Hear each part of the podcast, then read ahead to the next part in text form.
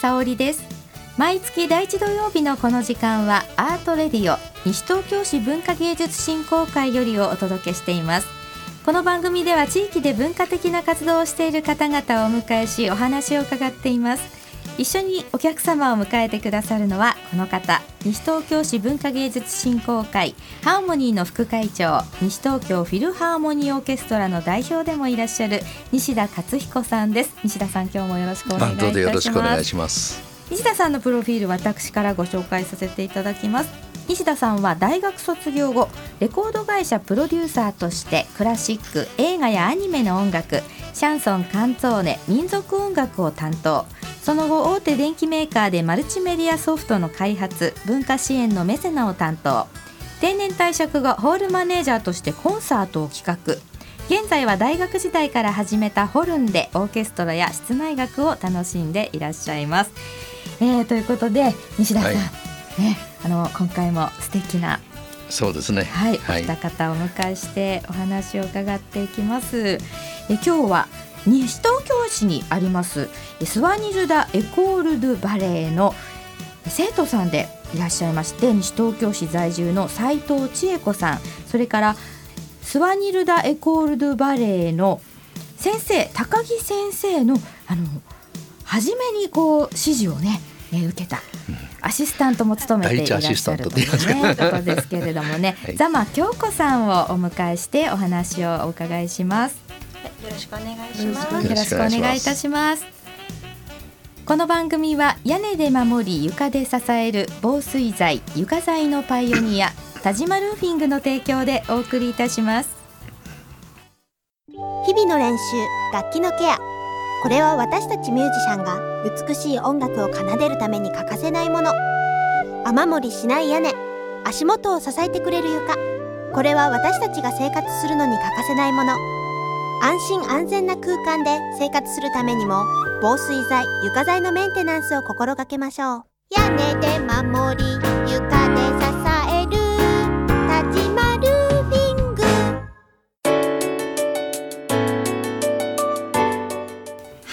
ことで西田さん、はい、早速お話を伺ってまいりましょう、ね。はい、西東京市を中心に活動していらっしゃる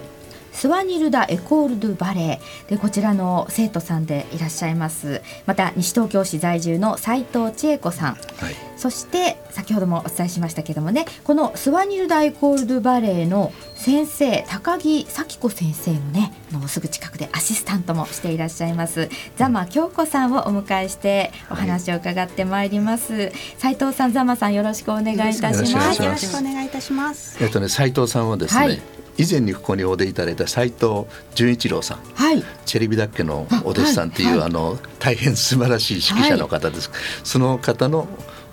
ご婦人なんですね。はい、最近の流行ることはご礼人様っていう。え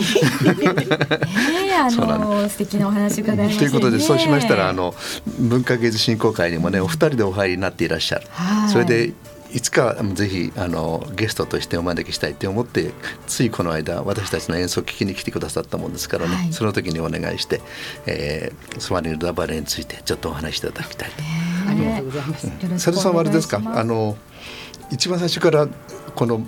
クラシックバレエじゃなくて最初はジャズダンスかなんかやられた？はい、あのスポーツクラブで、うん、えっ、とエアロから始まったんですが、うん、結構長いことジャズダンスやってまして、でジャズダンスの先生があの基本になるから絶対バレエをやりなさいということで始めたのがあ、した高木先生とお会いして。そうなんです。あ、そうですか。とってもいい先生で。あ、そうですか。それでスワレルダバレーにスポッと入って。そうですね。のめり込んじゃったけど。はい、そしたら、そこで、あの、中心だって働いてらっしゃったのが、そのザマさんだったんですか。はい、そうなんです。そうですか。うん。じゃ、あのー、幼い頃は、特に。バレエはやってらっしゃらなかったんですか？見る専門で、はい、実はあの主人があのあのドイツで指揮者をしてたんですね、はい、で主人があのバレエの指揮も知ってたんです。でそれをずっと見てはいたんですが、はい、まさか自分がやるようになるとは夢にも思ってなくて。でも本物ね。まさに。でもやってみたいっていうお気持ちはあったんですけども、はい、あのそのドイツの歌劇場にあるのがあの子供クラスしかなくて、でとても大人だとても入れるようなところじゃなかったんで,、でただ綺麗だなと思って見てました。あそうなんですね。まあ、そういった中じゃあスポーツクラブで、はい、えー、まあいろいろジャズダンスとかやられてじゃあバレエもぜひということから始まって、はい、なんかお仲間とかがいらっしゃるんですか？あの向こうであの結構ジャズの仲間もじゃあ私もバレエやってみたいなっていうことがありまして、はい、それでバレエを始めたって人も結構います。でそこからこのスワニルダ・エコールド・バレエというのはそういったことがきっかけでそうですね。あの、スポーツクラブっていうのはあの基本的に1時間しかなくて、はい、1時間の中であきっと先生も物足りないだろうし私たちもまず用語もわからないところから始めましたので、はい、それでもう少しあのいろんなことを教えていただきたいと思ってそれで先生にお願いしてあの始めたというのがきっかけですね。ねあそうなんですね。どうですか？お入りになられてバレエをやられてどうですか？もうあまりの奥の深さに私どもはおろおろしながらついてるだけで、最初本当に言葉も分からなくて、あの間違った覚え方をしていたりとかそういうのを先生にがあの基本から教えてください、はい、あの本当に根気強く教え 教えてくださいまして。結構怒られましたけど。じゃあ根気よく教えてらっしゃる立場のザマさんどうですか？ねその高木先生高木咲子先生のこのスワニルダエコールドバレエ、はい、で高木先生にこう初めてのこう指示を、えー、え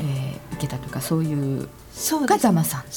えっ、ー、と初めてだったのかな。出会いってのはどうだったんですか？私もですね、スポーツクラブだったんですね。うん、あ、そうなんですか？で、あのスポーツクラブで先生にお会いしたんですけれども、はい、私はあの子供の頃からやっていて、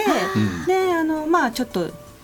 中学高校大学はまあちょっと休んでいたんですけれども、はい、再開した時に、はい、あの私が今まで習ってきたバレエとあの高木先生のやり方が似ていたので、うん、すごく私はやりやすくてああいい先生に会えたなと思っていたんですけれども、であのちょうどあの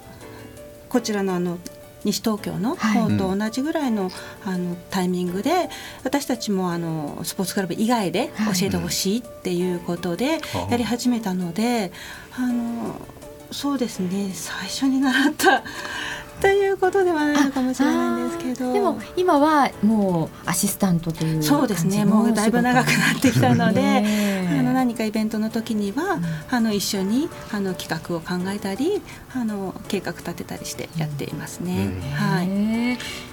クラスはどのようなクラスがあるんですか？クラスはあの基本的にはやはり大人向けのクラスから始まりました。であの初心者のクラスもありますしあのストレッチ専用のクラスもありますし、うん、であの子どものクラスというのも後から増えてまいりましてもう本当にあの幼稚園入る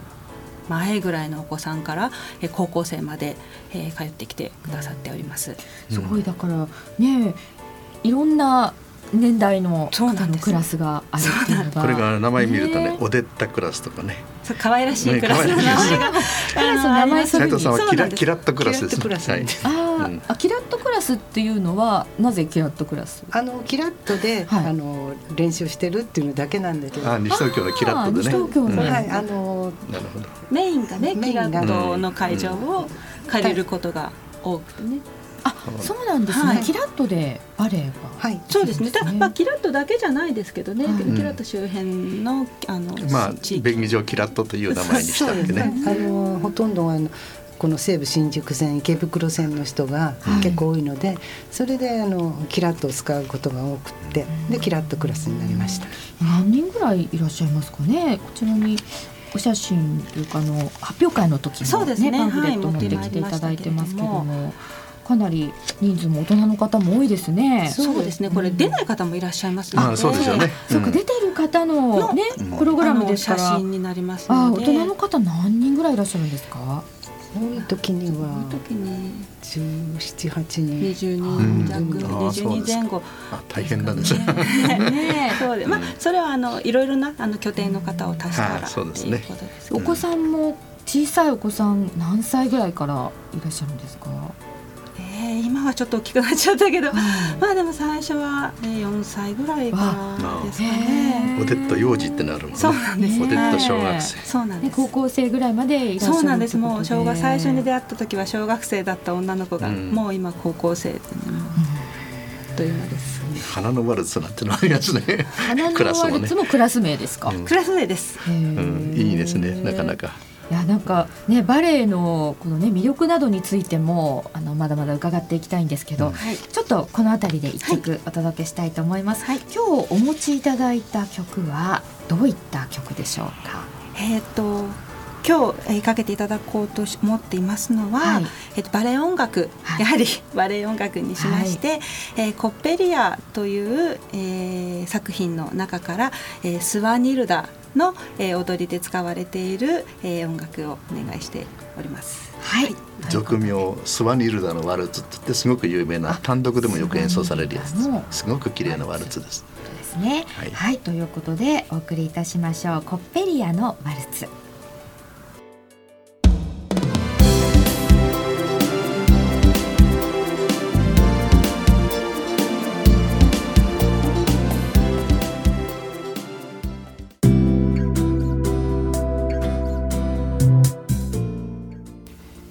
ということで素敵なバレエいい曲ですよね、ね、本当にね。はい、うん、コッペリアのワルツお届けいたしました。後半もお二人にお話を伺っていきますね。斉藤千恵子さん座間京子さんよろしくお願いいたします。お願いいたします。はい。い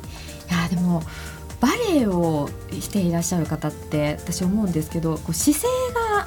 がねあのすごく良かったりとかあと表情っていうんですかね。なんかこういろんな時に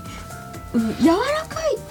表情をするべき時は柔らかく。うん。でねバレエね、はい、全部見てるとバレエって苦しいですよ。すっごく厳しいの体型。あの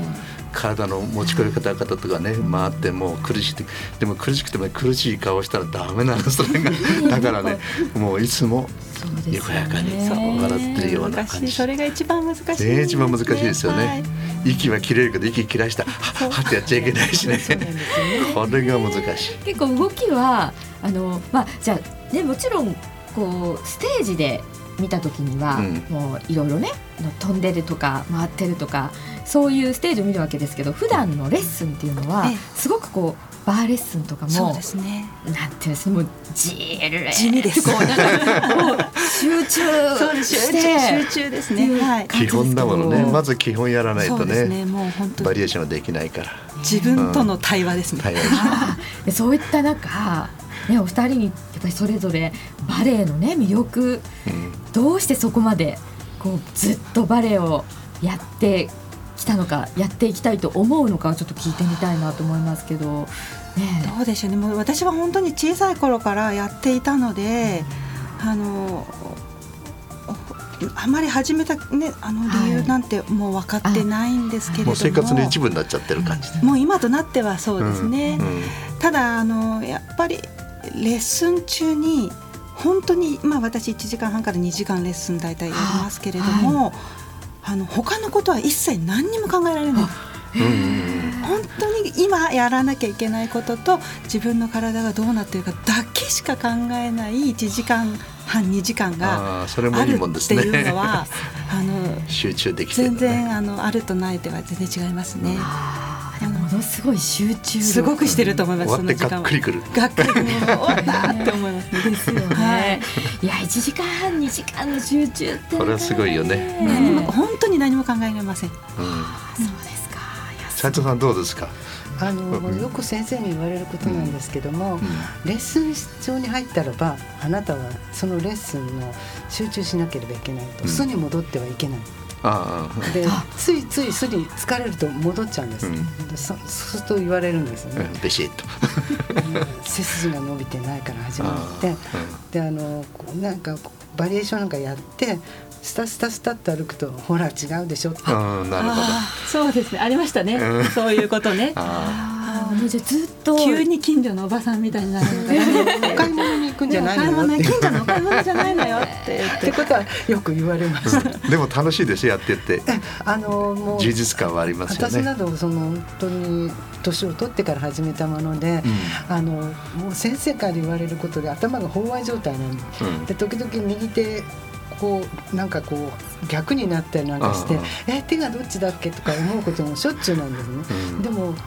これで負けてはいけないと思う。あの斉藤十一郎さんはどうおっしゃってます？笑ってます。よくご覧になったりがするんですか？えー、とてもあの私のいつも来てくださるじゃないですか。あ、そうですか。やっぱりね。白鳥の湖の二幕をやったことがあるんですが、さすがにその私のあのあのチュチュ来たら見たらさすがに吹き出してました。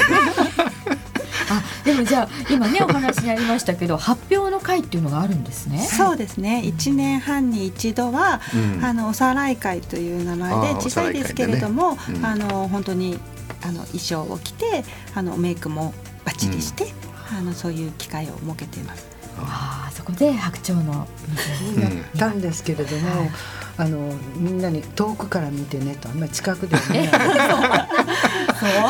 あれね、すごいなんか皆さんが元気と勇気をもらったって。あそれが最高ですよ。でも、ね、一番元気もらうのは自分ですけどね。そうですね。自分が元気。それからあの衣装を着るっていうのはあの非日常じゃないですか、うん、それから化粧とか髪型とかいうのも非日常なのでそ、ねうん、それとの戦いですね。そうですか。あじゃああの男性がコスプレすると同じよ。そ こまでなんかこう今お話を聞いてて思ったのは一つ一つのだからきっと目標が今度は今日のレッスンではここまで、ね、ここ気をつけるとか、はい、でレッスンを積んでいくうちに今度じゃあこういった踊りをやりたいとか、うん、どんどん目標があるんですけども、ね、でもやっぱりその自分のえーと、目標と自分のできなさ加減のその戦いがすごく 自分とのね自分との、ね、自分との戦い。うん、さんご覧になってていかがですか？生徒さんとして。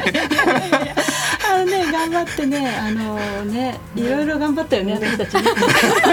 やはり皆さんですか？そういった感じで。そうだと思います。あの発表会ってバレエ教室入られる方って多くが発表会が嫌だっていう人多くいらっしゃるんですね。そうなんですか。でやっぱりみんながそうなんか恥ずかしいからっていう気持ちがあるのはすごくわかるんですけどまあそう言わずに一度出てみるとですねみんなそれまでの過程の大変だったこととか、ね、あとなんかあの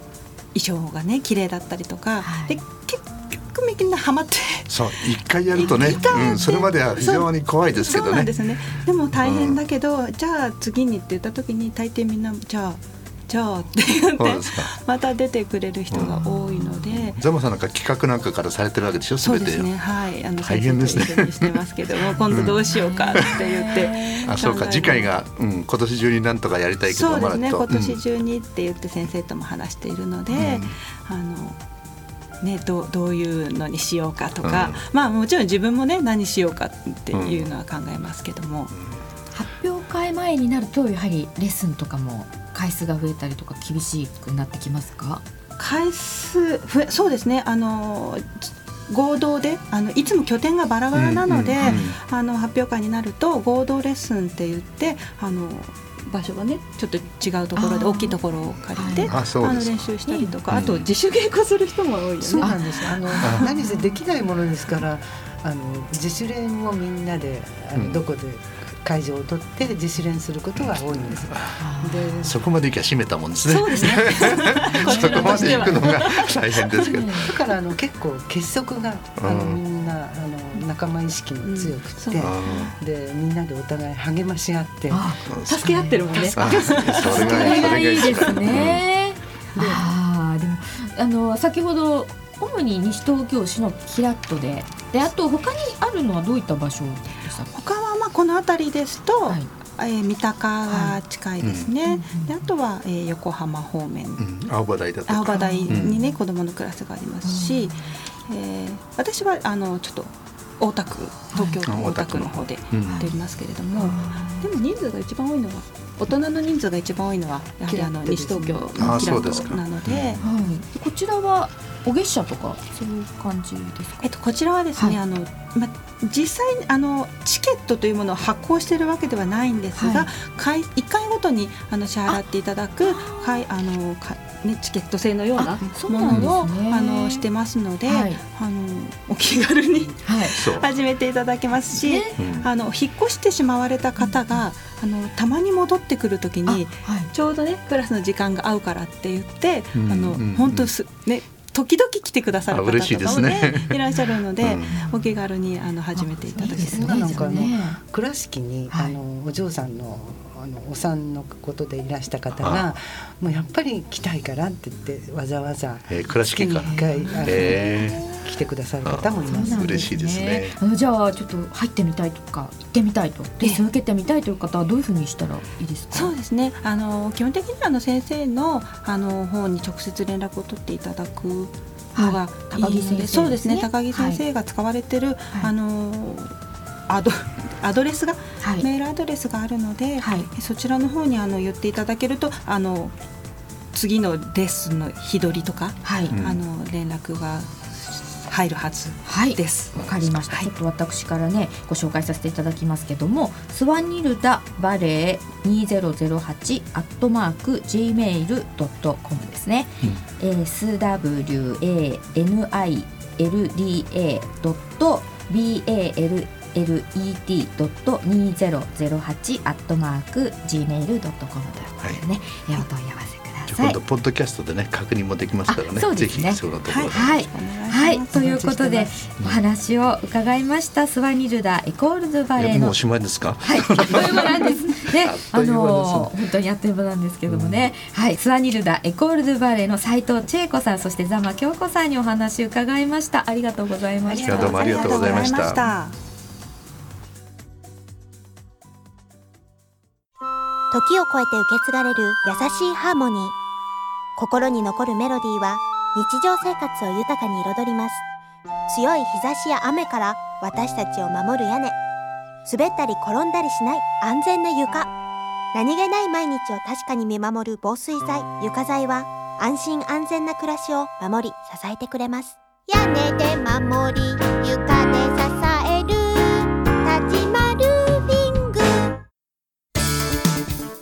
はいということで西田さんあっという間のお時間でした、はい、本当ですね、ね、本当に。もっともっと聞きたいことあったんですが、ね、はい、はい、さあではここで情報をお願いいたします、はい、えっ、ー、と文学芸術振興会の会員でもありますね。あのキッズミュージカルファクトリーっていう、えー、ところの23回目の、えー、コンチェルトっていうのがあります西東京市法屋の木漏れ日ホールメインホールで実は明日なんですね。5月の5日、はい、18時から。それと5月の6日13時と17時から「あの子と虫のコンチェルトと in Summer」というのがキッズミュージカルファクトリーの、えー、催し物でありますのでぜひ大変面白いですからご覧になってください。はいえー、それからですねノーザンシックスビッグバンド。今まであの市民会館でやってたんですが市民会館があのなくなっちゃうということで今度初めて保谷こもれびホールのメインホールでノーザンシックスビッグバンドのコンサートハートフルコンサート2019っていうのがあります。なんか20周年らしいですね、それであの佐藤正彦さん大変な重鎮のピアニストですけどもそういう方もお出になられてでも入場は無料という。5月の19日日曜日午後の2時開演になります。はい。ぜひこれもお出かけください。大変楽しいです。はい。それとですね、文化芸術振興会としていろんな催しをこれからやろうと思ってるんですけども、はい、西東京ペデストリアンデッキライブペデライブというふうに言ってますけれども、そこで今まであのいろんな街頭で演奏やったりですね子どもたちが歌を歌ったりとかなかなかこれがあの規制があってですねなんでこんなところでやってんだなって言われないように市の方からもそれからペデストリアンデッキの方もちゃんと確保しまして文化芸術振興会がまず0回試作品としてですね5月の12日に、えー、大体11時ぐらいから夕方4時ぐらいまでいろんな西東京市の中のアーティストを集めて、えー、ペデストリアンデッキでまずやってみようじゃないか。私も西東京フィルの木管五重奏としてあの出ようと思ってますけども、はい、ジャズの歌もあればおじさんバンドもあれば、えー、ウクレレもあればっていう大変楽しい会になると思いますので、はい、ぜひ見てみてください、はい、ペデストリアンデッキっていうのはどこの、うん、あごめんなさい田無のペデストリアンでアスタに移るその広いとこありますね、はい、あそこの中でやります、はい、雨が降っちゃうとどうするかわかりませんけどね。雨は降らないです。屋根はまあある場所はありますけどね。はい。お天気はもう祈るのみという感じですね、はい、それとこれはちょっとあの公式なものになりますけど文化芸術振興会の2019年度のまあ、令和元年度の、えーと、そういう総会がありますのでね。これが4月の20日、えー、10時から、えー、フレンドリー西東市障害者総合支援センターのフレンドリーの2階の会議室でやります。えー、ぜひこれも会員の方々その他の方々もご興味ありましたら出ていただきたいと思います。はい、総会です。はい、ということで西田さん、はい、ありがとうございました。はい、えさてこの番組は放送終了後インターネットのポッドキャストでも配信しています。各検索サイトから FM 西東京で検索してみてください。次回も来月の第一土曜日のこの時間をお届けします。どうぞお楽しみに。お相手は長谷沙織と西田勝彦でした。それではお別れの曲はこちらです。のバレエのお稽古の初めのバーレッスンでねよく使われる曲ということです。シェヘラザードの王子王女